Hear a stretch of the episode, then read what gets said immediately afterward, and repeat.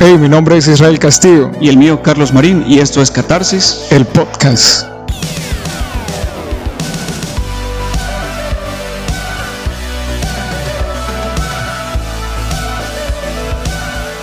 Bienvenidos a Catarsis, el podcast.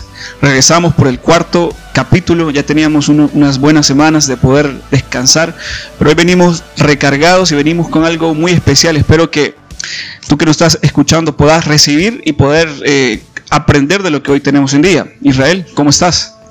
Muy bien y pues bienvenidos a este cuarto episodio. En esta ocasión nosotros traemos algo un poco distinto y queremos que ustedes también puedan compartir esto y tenemos un invitado el cual eh, lo vamos a presentar y queremos que lo conozcan, que lo identifiquen y que pueda ser de agrado así como ha sido para nuestras vidas. Con nosotros está el pastor Giovanni Barahona, director de Fundación La Red y pastor de la Iglesia Poesía. Y pues queremos que él nos pueda contar un poco de él en esta mañana, que nos pueda decir eh, un poco de su historia, cómo usted es precursor de todas estas cositas que nosotros hemos mencionado y cómo la mano de Dios se ha manifestado en su vida. Bueno, mucho gusto. Eh, buenos días, Carlos. Eh, Israel, para mí un placer por estar con ustedes en este programa muy bueno. Eh, bueno, es, es, es como decirlo, difícil resumir tanta cosa, pero definitivamente que, que cuando Jesucristo viene a nuestras vidas hace un giro total, un cambio total que nos lleva a, definitivamente marcar un antes y un después eh, en nuestras vidas. Y bueno, eh, inicié años atrás en algo que, a lo que yo le considero hoy mi amado, mi pasión, que es trabajar en escuelas públicas. Por cierto, me caía un link de una actividad que va a haber en el, fuera del país y decía este link y esta invitación que las esferas por las que están orando para hacer misiones son número uno las universidades, número dos las escuelas públicas, número tres los barrios y han agregado en un cuarto lugar eh, casas, hogares, gente en necesidad. Y me dio tanta alegría pensar que predicar en las escuelas públicas nació en el corazón de Dios, no nació en el corazón ni de Giovanni Barahona ni de nadie, sino que en el corazón de Dios. Y estamos en el centro del corazón de Dios. Ahora, tiempo atrás, eh, bueno, soy un ex rockero, alcohólico, usaba drogas, me fumaba unos cuantos cigarros a diario. Y siendo muy sincero, eh, sí vengo de un hogar donde en algún momento eh, Jesucristo era, era, era un fin importante, pero de repente este hogar se separó del Señor. Eh, mi papá empezó a beber y un día, porque siempre hay consecuencias difíciles cuando nos alejamos de Dios, mi papá llegó al punto de, tener una enfermedad mortal, de cirrosis, falleció y eso fue una bomba que nos hizo volver de alguna manera o mejor dicho, alejarnos totalmente en aquel momento del Señor, razón por la cual toda nuestra adolescencia prácticamente estuvimos fuera de Jesucristo. Y yo siempre he creído, escuchaba a alguien, por cierto, en un podcast hoy en la mañana, que decía, eh, estamos afectando las edades de los 6 a los 25 años, porque está comprobadísimo que son las edades donde vos podés hacer influencia en la juventud, niñez y juventud. Y es por eso que nos hemos enfocado en esas edades. Yo pensaba que bueno, que interesante pero yo cometí muchos errores exactamente dentro de esas edades, de los 13 a los 17 años, eh, cinco años en los que yo quise experimentar qué ondas con el rocón, ¿verdad? ¿Qué, tocado algún instrumento, pastor? No, no, yo no soy músico, yo, yo fui un buen fan. Ah, yo no, soy músico, pero un día mi hermano mayor, que prácticamente cuando falleció mi papá empezó a ser mi influencia fuerte, ah, eh, mi hermano mayor dijo, por ahí conocí a alguien, ¿verdad? Que dicen de que va a iniciar un concierto eh, acá en la casa comunal de, nuestra colonia y dice, quisiera empezar a experimentar. Dentro de poco tiempo lo vi con el pelo largo, vistiéndose de negro, escuchando rocón del bueno, que eh, algunos de ustedes conocen, y yo dije, ¿qué onda? ¿Qué, le, pasó? ¿Usted no? ¿Qué le pasó a Alex? Bueno, Alex se llama mi hermano mayor y... y dos hermanos? Dos hermanos, el menor y el, el mayor el menor es Moisés, y bueno, el, mayor ese día me dice, tengo que hacerte una propuesta. Estábamos en nuestro cuarto y le digo, decime, me dice, ¿por qué no hacernos rockeros? Yo me le quedé viendo y le pregunté, ¿por qué no? Y le dije, ¿pero qué hace un rockero? Y me dijo, un rockero se deja crecer el pelo, escucha buen bullón Y bueno, todo de negro, ¿no? Nos vestimos de negro y por cierto me decía, todo inició como una y me dice, por cierto, si nosotros somos rockeros vamos a borrar toda la música que vos escuchás. Porque yo escuchaba un poquito de rap, un poquito de ah, reggae. ¿Reggaetón? Un no, no existía, ah. gracias al Señor en aquella ah. fecha. Pero hoy sí tenemos esa, luchamos con esos demonios en la, en la actualidad. y en aquella fecha yo, bueno, acepté, como todo un adolescente, como les digo, 12 años, casi por cumplir 13 y recuerdo que le dije a mi hermano, acepto, démosle, perfecto. Empezamos a dejarnos crecer el pelo, empezamos a tener amistades que se manejaban en el medio. Y un día eh, Alex dijo, prepárate, porque te voy a llevar a tu primer concierto. Yo creo que... Tenía unos 15, 13 años. Yo tenía 13 años, ah, exactamente ya cumplidos. Y yo le dije, pero ¿cómo voy? No tengo una camisa de rock. Y me dice, tranquilo, yo te presto una camisa. Eh, vamos a llegar, vamos a irnos en bus a tal lugar. Vamos a bajar, bueno, el ex cuartel. Algunos de ustedes lo reconocen aquí en San Salvador. Sí, sí, el mercado ex cuartel. Enfrente hay un edificio, eh, es un edificio que en, el pasado le pertenecía al partido de izquierda de aquella fecha ah. y de oposición en aquella fecha y se llama Fenastra, es el lugar, por cierto, entiendo que ahora es una iglesia, gracias al Señor, y hay una radio cristiana ahí. en aquella fecha cuando llegamos con mi hermano, yo era como que si iba eh, al colegio por primera vez, pollito comprado, viendo qué iba a pasar, viendo las caras de la gente que iba a llegar, pero de repente el ambiente era increíblemente, ¿cómo decirlo? Un ambiente que provocaba miedo, porque todos los chicos que veías ahí vestidos de negro, mal encarado, como haciendo cara de un rockero malo, como que le duele el estómago. Son todos bien un poquito intimidantes, ¿cierto? Bastante intimidantes y era un grupo quizás de unos 500 muchachos cuando yo llegué a la esquina del ex cuartel. Cuando llegué, me topé a un muro, me recosté con, fumándome mi cigarro y mi hermano me abrazó y me dijo, tranquilo, vas a ver que va a estar bueno. Y yo le dije, ok, pero yo estaba viendo el ambiente con 13 años y por cierto, la moneda nuestra, en el pasado, si usted recuerda, era el colón. Sí, claro. El, concierto costaba 35 colones y te regalaban un vaso de cerveza. Eh, vaso de cerveza negra, por cierto. Y ya estaba acostumbrado a tomar usted. Ya empezábamos medio a tomar, mi ah. hermano ya bebía, yo empezaba a tomar. Y bueno, me dan el vaso de cerveza, pero pasó algo en particular, gracioso, que yo siempre lo he mantenido y cuando nos toca tener una charla con chicos o estar en alguna iglesia lo cuento eh, murió mi papá, nos alejamos de Dios, por cierto. Un paréntesis, algo muy importante que creo que, dice de la historia de nuestra familia. Mi papá, eh, yo siempre lo he comparado al ladrón de la cruz del Calvario. ¿Se recuerdan aquel que estaba a la izquierda y no a la derecha? pero uno de ellos le dijo, Jesús, si puedes tener misericordia de mí, el Señor le dice, te digo que hoy mismo estarás conmigo en el paraíso. Mi papá antes de morir se reconcilió con el Señor y se bautizó. Wow. yo tengo la esperanza que lo voy a volver a ver. Ahora, nosotros eh, en la casa tuvimos un cierto temor y en lo personal yo nunca dejé de orar en las noches. Ese día. Siendo, practicando. Aún ya estando en el rock, aún estando en todo ese rollo, exacto. Ese día yo estaba pagando mis 35 colones, me estaban dando el vaso de cerveza en la entrada de Fenastras, casi por ingresar al concierto. Habían dos rockeros grandes de este lado, dos de este grandote registrándote que no llevaras cuchillo, botellas, porque a la hora del mocho, del slam se pone violento, ustedes se imaginan. y bueno, me registró alguien, me estaban registrando con mi vaso de cerveza y de repente en mi mente empecé a orar. y le dije, Señor, hoy soy rockero. Y le dije, vengo a vacilar nada más, bendígame en el nombre de Jesús. y dije, amén. y cuando dije amén, agarré el vaso de cerveza, le di un trago y entré. Atrás venía Alex, mi hermano, me abrazó porque inmediatamente vos ingresabas al lugar, yo esto lo debo de decir, por cierto, un lugar donde no, no podía ingresar ningún policía nacional civil en aquella fecha. Porque era un lugar que le pertenecía al partido de izquierda. O sea, tenía que ingresar un policía, pero con, un con un permiso. Ahora, dentro, vos veías cualquier tipo de cosa. Bueno, adentro había, debo decirlo, había gente fumando marihuana, gente inhalando, se pudo consumir de, todas las En algún momento yo llegué a consumir, exacto. En aquel momento, ese día, mi primer concierto, yo llegué como que, ¿qué está pasando acá? Ahora, algo más en particular, porque recuerden que todo lo que nosotros hacemos siempre es espiritual, siempre. Claro. Pero en ese día yo estaba como que a la expectativa, echándome el rollo, y habían chicos con miradas extrañas, con comportamientos raros. ¿Edades de rangos? 13, 15, 30, 28, diferentes edades, todas las edades. Y recuerdo que mi hermano cuando quizás me vio la cara de asustado porque estaban unos haciendo una especie de fogata, fumando monte, eh, puede parecer raro, estaban haciendo cosas extrañas, raras, que quizás sería hasta grotesco mencionarlos eh, por acá pero yo recuerdo que empecé a observar algunos inhalando, otros bebiendo en bolsas, porque como te digo, no te dejaban entrar botellas. ¿En serio? Eh, pero cuando inició el concierto, abrieron tres bandas nacionales. Recuerdo muy bien los nombres de las bandas y abrieron estas tres bandas, pero el ambiente, o sea, cambiaba. Y muchos de los Sí. chicos que yo les estoy diciendo, que quizás ya endrogados, muchos de ellos de horas antes de estar esperando el concierto, muchos de estos chicos cambiaban en su personalidad. Se volvían más violentos a la hora del mosh, a la hora de estar haciendo slang, pero me llamaba la atención algo en particular. Bueno, cuando terminaron estas bandas de, de abrir, porque fueron las tres que abrieron, eh, había venido una banda de Costa Rica invitada.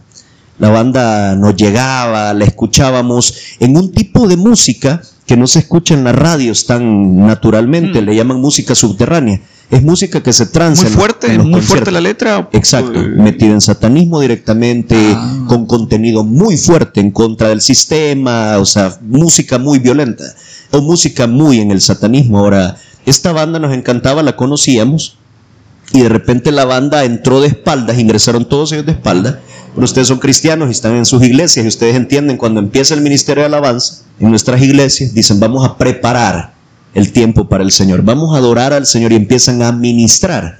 Sí. Dice, prepare su corazón al Señor, eh, venga y disponga su vida, que Dios Sí, diríjale sí. su adoración. Yo no sé cómo ustedes lo hacen, Claro. pero intentamos que ese ambiente sea el que prepara nuestra adoración para el Señor. Ese día ingresaron estos chavos de espaldas y de repente el vocalista empezó a hablar como raro, en un idioma extraño, con un libro negro en sus manos. Wow. Y empezó a a decir, a saber qué. Todos abajo, ah, se imaginan 600, entender. 700 Obviamente sí. chavos, Ah, sí. y pero ah, emocionados, que queríamos ya más rock. Y de repente se da la vuelta, vea, ahí dice él, buenas tardes El Salvador, hablando como fuerte, Sí. raro, malo. Y dice, somos tal banda, venimos de Costa Rica. Y lo que venimos a hacer hoy aquí a El Salvador no tiene nada que ver con Jesús. De entrada, él dice, porque Jesús es una basura, empieza a atacarlo, Wow. a decir Jesús, es- Jesús está derrotado. ¡ah! Los chicos emocionados, usted se puede imaginar. Yo al fondo echándome el rollo y dije, y, y con nosotros la siguiente canción. Ay, por cierto, dijo él, se preguntarán qué tengo en mis manos. Y todo sí, vea, dijo, tengo una copia de una Biblia negra. Wow. Y dijo, acabo de hacer una invocación de espíritus y lo que va a suceder en este lugar va a cambiar tu vida. Eso fue un rollo que con 13 años para mí fue como que, "¿Y ¿en qué me metí?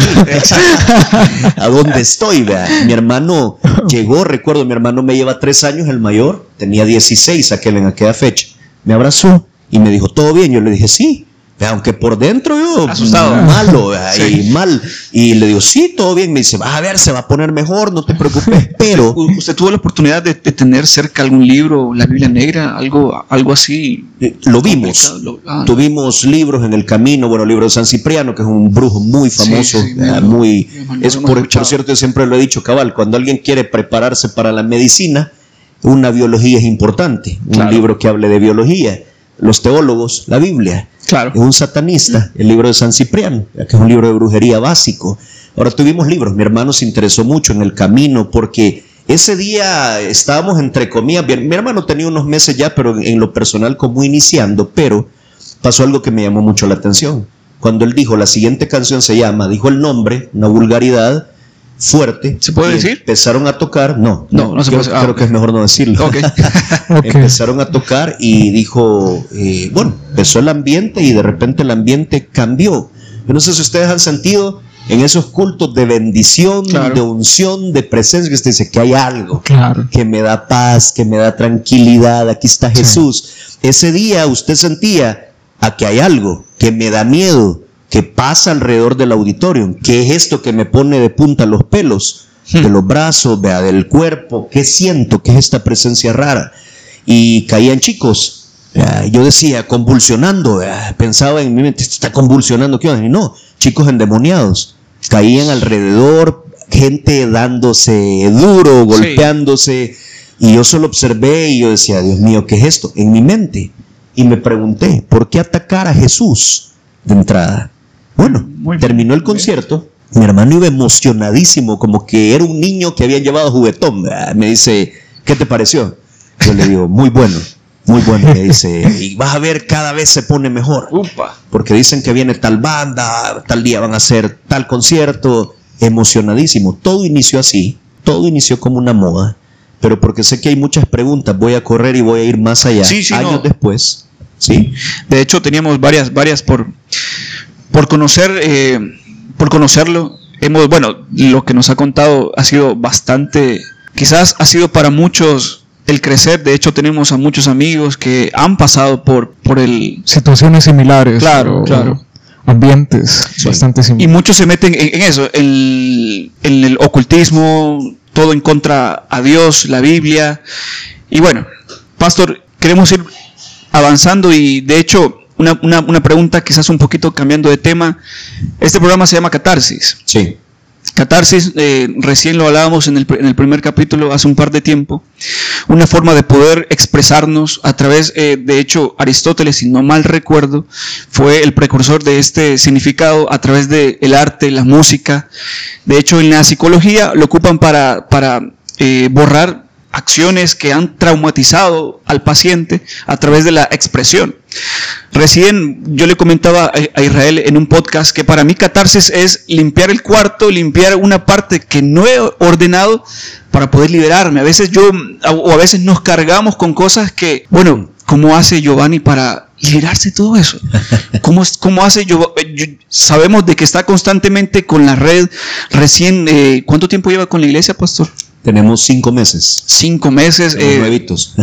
nuevo reto, tantas cosas que está haciendo por la, eh, por, la, iglesia, por las escuelas, por asilo de ancianos. He visto en las redes sociales, buenísimo, buenísimo. Es difícil ver a, pocas, bueno, es pocas fundaciones que hacen ese trabajo social. ¿Cómo hace usted, pastor? En la semana o al mes, ¿cómo es su catarsis para poder liberarse del estrés, del cansancio. Está casado, ¿cierto? Sí, amén. Gracias. Eh, gracias. ¿Cómo hace usted en el diario vivir o en la semana poder, bah, me siento tranquilo? Ajá. Me liberé. Creo que tiene muchísima relación y no hay cambio de tema porque para la experiencia fue muy espiritual sin Cristo. Ah, ok. empezar a experimentar cosas raras. Un día, a los cuatro años de ser rockero ya, pelo largo, arete, vestíamos de negro, nos conocían en la colonia, nos decían los brujos, los roqueros. por cierto, las pandillas iniciaban en esa fecha, estoy hablando de los 90. ¡Wow! Y... Tiene 50 años, pues. No. Pero casi.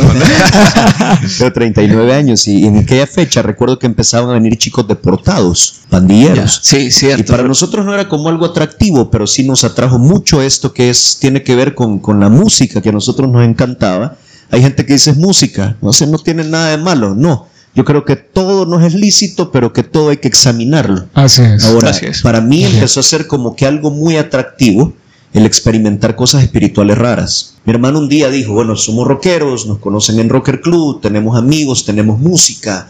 Era la fecha de no discos, no celulares, no redes sociales, no, no un CD player, era la fecha de cassette. Eh, nosotros teníamos 500 cassettes de bullón, le llamamos, de rocón, del, del bueno, y decíamos, bueno, tenemos ya, nos conocen y un día dice, ¿por qué no hacemos algo más, mi hermano? ¿Y algo como qué? Preguntó otro rockero y dice, ¿por qué no jugamos Ouija? Conseguimos una Ouija. Así nomás. Probemos, exacto, vea qué se siente. Porque muchos solo quieren probar. Hay un dicho, hay un dicho popular nuestro en El Salvador, lo, utilizamos mucho. La curiosidad dice, mató al. Exacto. Exacto. Y muchos de nuestros jóvenes quieren probar qué se siente tener relaciones sexuales antes de tiempo, porque he escuchado qué se siente probar la marihuana, porque dicen que volás, qué se siente inhalar cocaína, que dicen que te desinhibe y vos querés hablar con medio mundo, qué se siente probar X cosa. Ese día dijo, ¿por qué no probamos? A ver qué se siente. Recuerdo que, por cierto, había un muchacho que tenía un mini súper en su casa, un rockero, un amigo nuestro, que él, le robaba a la mamá. Le robaba y dijo, ok, yo la compro. La Ouija en aquella fecha, estoy hablando, costaba unos... ¿Era fácil conseguirla? No era fácil conseguirla, como ahora, por cierto. Sí, ahora, hay, O sea, muy fácil, ¿verdad? pero en aquella fecha empezamos a buscar la Luna Casa y Arte, hablo de bebederos de mala muerte en aquella fecha, Zanzíbar, eh, lugares donde ah. creíamos que por el ambiente místico podíamos, a veces vendían cosas raras, averiguamos un rockero que viajaba seguido a Estados Unidos en Fenastra, no la conseguíamos cuando de repente alguien dijo, conocen juguetería La Nueva Milagrosa. y perdón por el comercial, vea. Y dijimos, sí, vea, aquella juguetería que si ustedes se recuerdan, bueno, quizás no, pero en nuestra infancia, Cuando venía Navidad eran los que anunciaban los juguetes que tenían a la venta. Y dijimos, sí conocemos. Dijo, ahí venden la Ouija. Y... Fuimos al lugar, el amigo Rascove, a la mamá le robó en el súper. llegamos al lugar y ahí en medio de los dominos, de los no te enojes, estaba la Ouija. Compramos la Ouija y yo siempre he dicho esto, toda la basura siempre terminaba en mi casa, porque como mi papá ya había muerto y de alguna manera mi mamá estaba cegada, mi mamá nos empezó a permitir muchas cosas que para una madre o un padre normal no son normales. Ahora ese día llevamos la Ouija a mi casa. Por cierto, ayer yo estaba visitando a un amigo de la fundación que cumplió años hace un par de días fue. Y nos metimos a ese lugar, le llaman El Hoyo en la Sacamil, donde vivía uno de los roqueros Vea que era como el mayor, en aquella fecha les hablo, tenía unos 28 años, nosotros éramos unos chavos de 17, de 19, era como el líder. A la casa de él se llevó la Ouija y mi hermano y él jugaron Ouija. Ahora, en mi casa. ¿Usted lo jugó también? Ah, yo, yo, no, yo no jugué, yo no estuve ese día ahí. Mi hermano mayor lo jugó, pero quiero mencionar esto. En mi casa, porque yo siempre he creído esto, cuando vos abrís una puerta, hay un eslogan que manejamos en la fundación que dice que las decisiones que vos tomes hoy harán eco siempre en tu futuro. Sea mala o sea buena la decisión. Y yo creo que si vos hoy abrís una puerta, vos la estás abriendo no únicamente para vos, la abrís para toda